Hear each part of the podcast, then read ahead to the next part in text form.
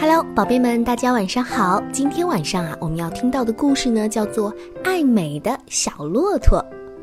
有一只小骆驼呀，它来到小溪边，在溪水当中自己照着镜子。从不远处跑来一匹小马，喷着响鼻说：“哎呦，没有见过这么丑的家伙！”小骆驼一听，别提多难过了，于是跑回家对妈妈说：“妈妈。”都怪你把我生得太丑了，要是有小马那样的身材，别人就不会笑话我了。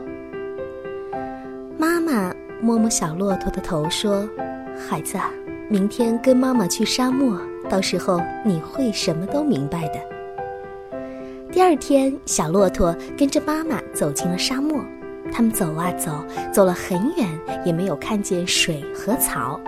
小骆驼问妈妈。妈妈走了这么远的路，我们不吃也不喝吗？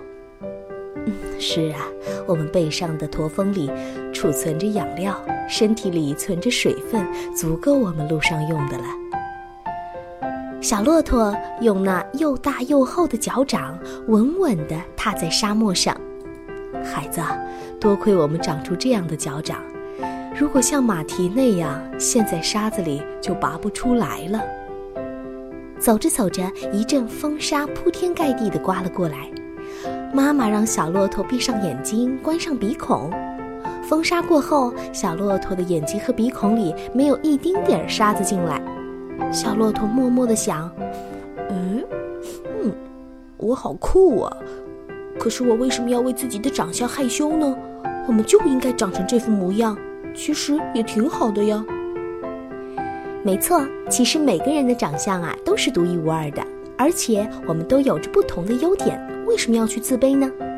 容貌既然无法改变，我们就应该去丰富自己的内心，让我们变成一个有礼貌、爱学习的小朋友。